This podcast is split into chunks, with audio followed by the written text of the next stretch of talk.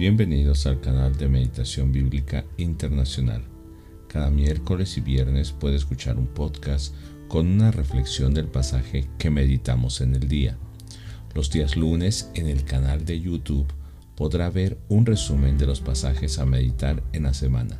También en la página de meditacionbiblica.com encontrará otros recursos como seminarios mensuales. Esperamos poder ayudarle en su vida devocional para tener una comunión diaria con Dios por medio de su palabra. Mi nombre es Naún Albores, soy colaborador de Meditación Bíblica. Hoy estaremos compartiendo el segundo libro de Samuel capítulo 13 versos 1 al 19. Dice en la versión Reina Valera revisada 1960 de la siguiente manera. Y aconteció después de esto que teniendo a Absalón, hijo de David, una hermana hermosa que se llamaba Tamar, se enamoró de ella Abnón, hijo de David, y estaba Abnón angustiado hasta enfermarse por causa de su hermana, pues por ser ella virgen, le parecía a Abnón que sería difícil hacerle cosa alguna. Y Abnón tenía un amigo que se llamaba Jonadab, hijo de Simea, hermano de David. Y Jonadab era hombre muy astuto y éste le dijo, Hijo del rey, ¿por qué de día en día vas enflaqueciendo así? ¿No me lo descubrirás a mí? Y Abnón le respondió, Yo amo a Tamar, la hermana de Absalón, mi hermano. Y Jonadab le dijo, Acuéstate en tu cama y finge que estás enfermo, y cuando tu padre viniera a ti a visitarte, dile, te ruego que venga mi hermana Tamar para que me dé de comer y prepare delante de mí alguna vianda, para que al verla yo la coma de su mano. Se acostó pues Abnón y fingió que estaba enfermo, y vino el rey a visitarle, y dijo Abnón al rey, Yo te ruego que venga mi hermana Tamar, y haga delante de mí dos hojuelas, para que la coma yo de su mano. David envió a Tamar a su casa, diciendo, Ve ahora a casa de Amnón tu hermano y hazle de comer. Y fue Tamar a casa de su hermano Abnón, el cual estaba acostado, y tomó harina y amasó, e hizo hojuelas delante de él y las coció. Tomó luego la sartén y la sacó de delante de él, mas él no quiso comer, y dijo a Abnón, Echad fuera de aquí a todos. Y todos salieron de allí. Entonces Abnón dijo a Tamar, trae la comida a la alcoba para que yo coma de tu mano.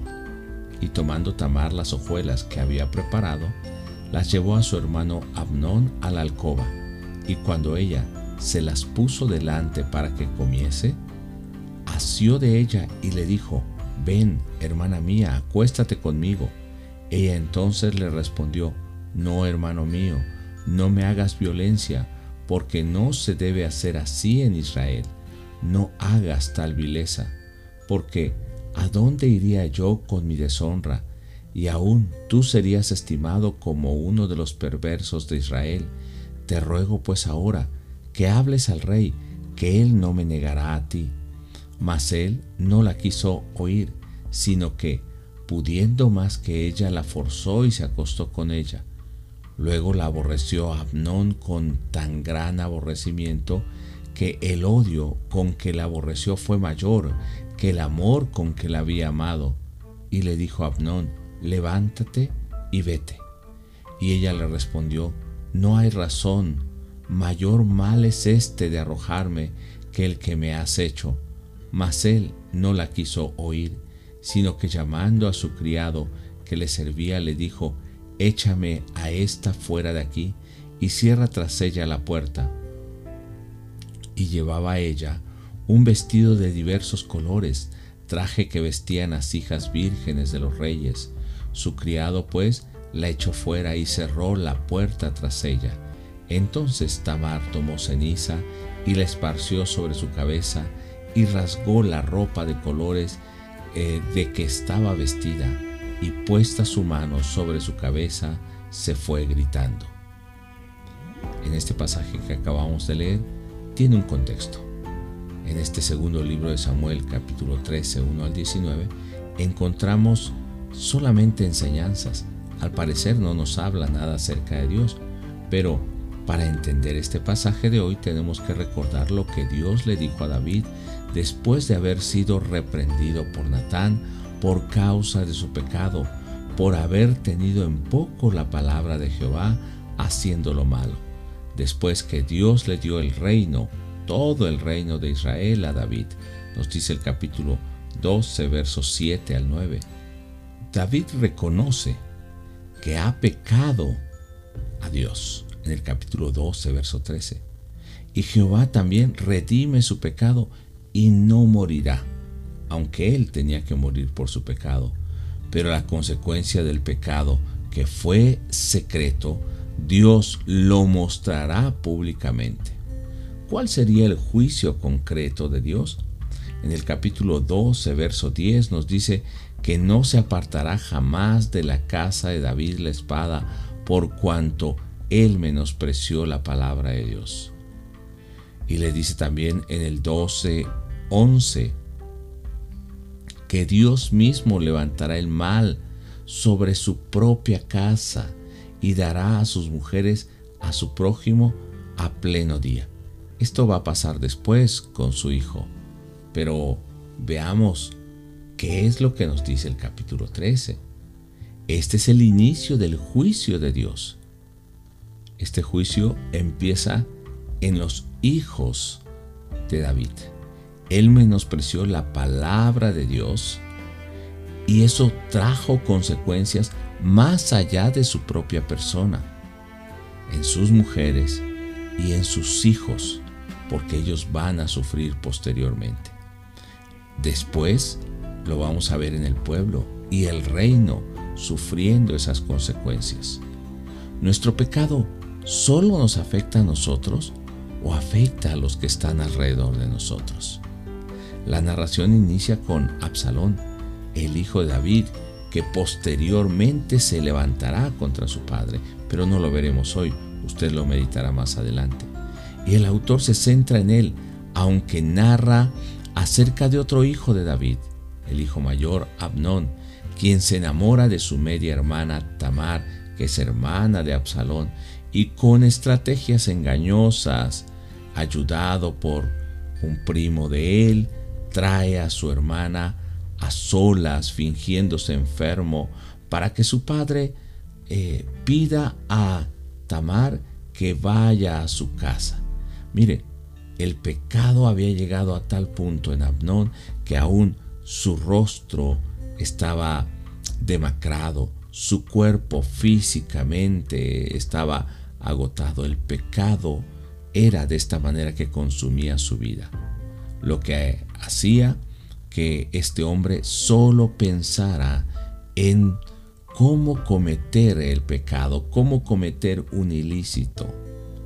David mismo da la orden en el capítulo 13, verso 7, y manda a Tamar para que vaya a casa de Abnón a hacerle de comer. Esto lo aprovecha para abusar de ella cuando ella no responde a la declaración de amor en el capítulo 13, verso 12, quien le dice que no se debe hacer esto en Israel. Le dice, no hagas tal vileza, porque Levíticos 18 decía al pueblo que no debían actuar como la gente de Egipto ni como la gente de Canaán. Y en el capítulo 20, verso 17, eh, hablando eh, directamente Tamar, dice que esa es una conducta de perversos acciones propias solamente de los pueblos que no conocen a Dios. Dice Levítico 20, 17 de la siguiente manera, si alguno tomare a su hermana, hija de su padre o hija de su madre, y viere su desnudez, y ella viere la suya, es cosa execrable.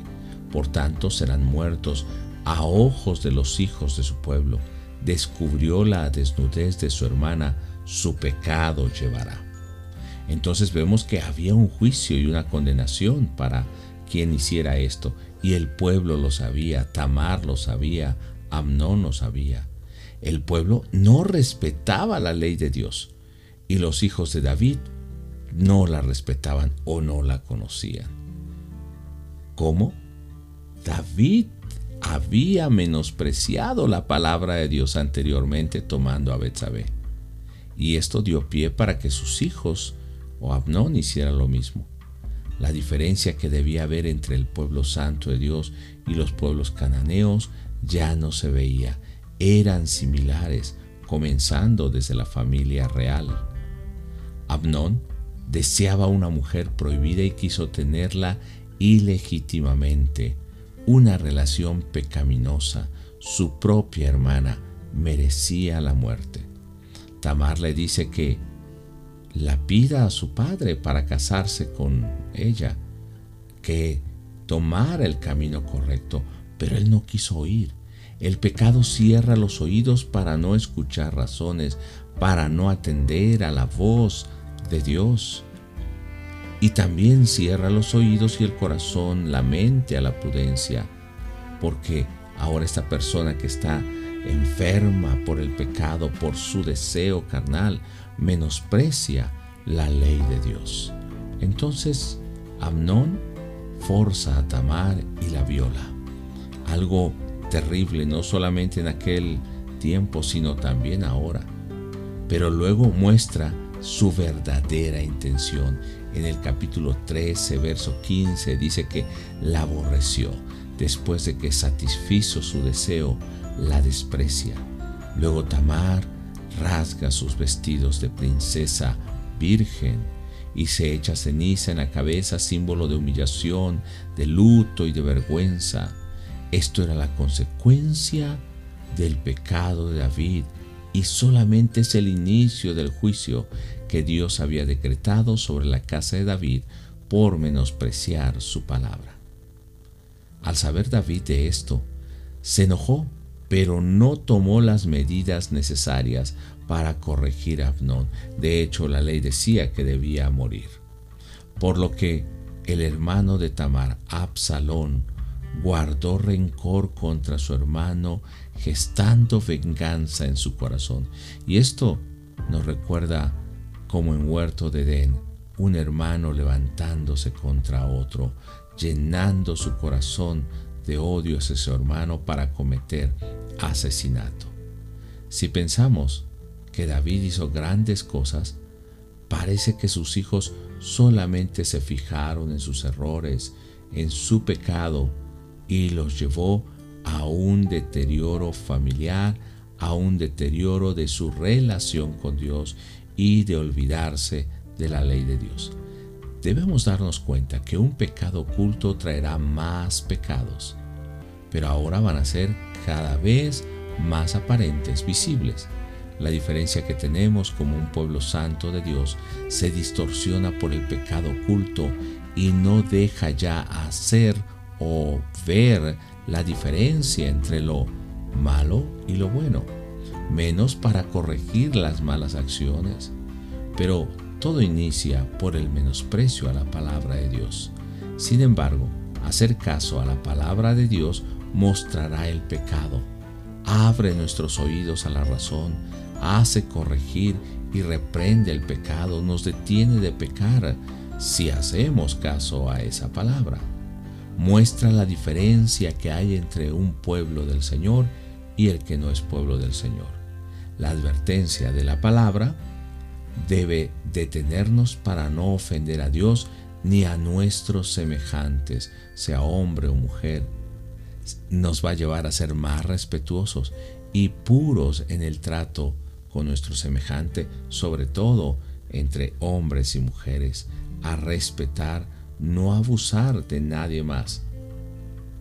Podemos aplicar a nuestra vida teniendo cuidado de no volver a las costumbres que antes teníamos en el mundo.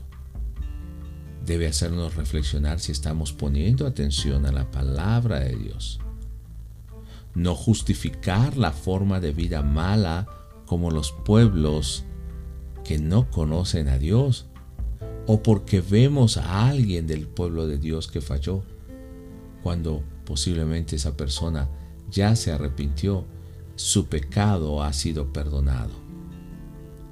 También debemos pensar que podemos corregir eh, áreas de nuestra vida donde vemos el pecado próximo o donde hay debilidad en nuestra vida o hay vacilación.